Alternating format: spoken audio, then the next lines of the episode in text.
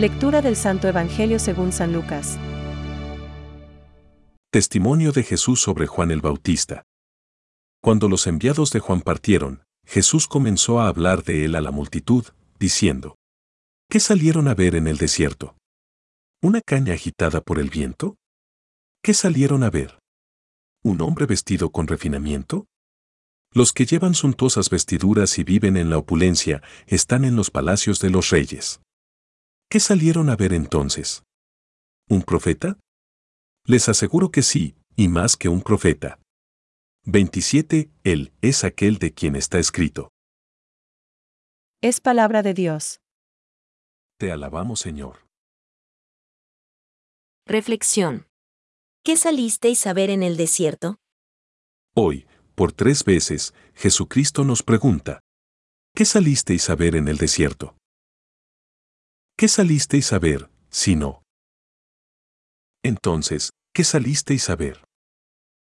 Lucas 7,24.25.26 Hoy parece como si Jesús quisiera deshacer de nosotros el afán por la curiosidad estéril, la suficiencia de los fariseos y maestros de la ley que menospreciaban el plan de Dios sobre ellos, rechazando la llamada de Juan.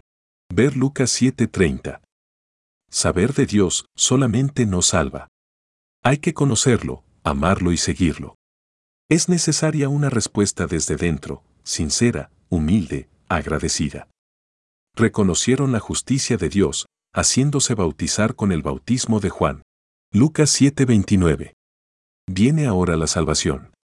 Como predicaba San Juan Crisóstomo, ahora viene no el tiempo de ser examinados, sino el tiempo del perdón.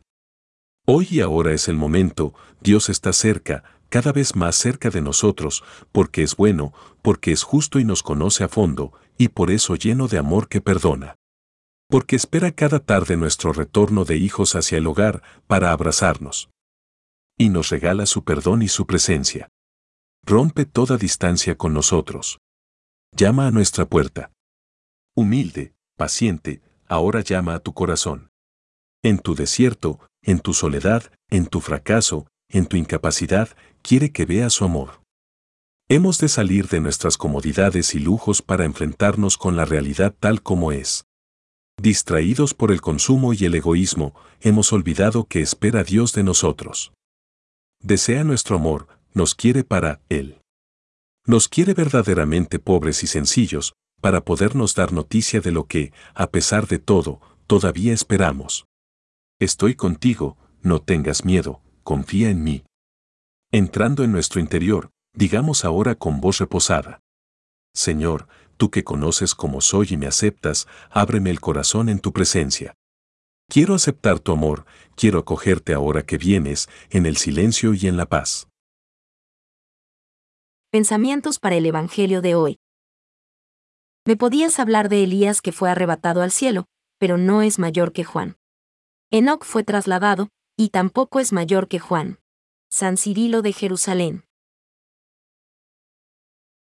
El Evangelio cuenta que Juan decía a todos que se convirtieran. Los fariseos y los doctores veían su fuerza. Era un hombre recto.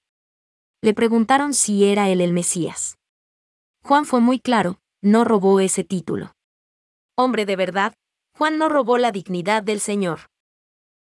Francisco. Juan es, más que un profeta.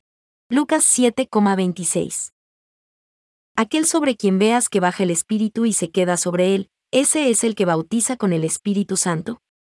Y yo lo he visto y doy testimonio de que este es el Hijo de Dios. He ahí el Cordero de Dios. Juan 1,33-36. Catecismo de la Iglesia Católica, número 719.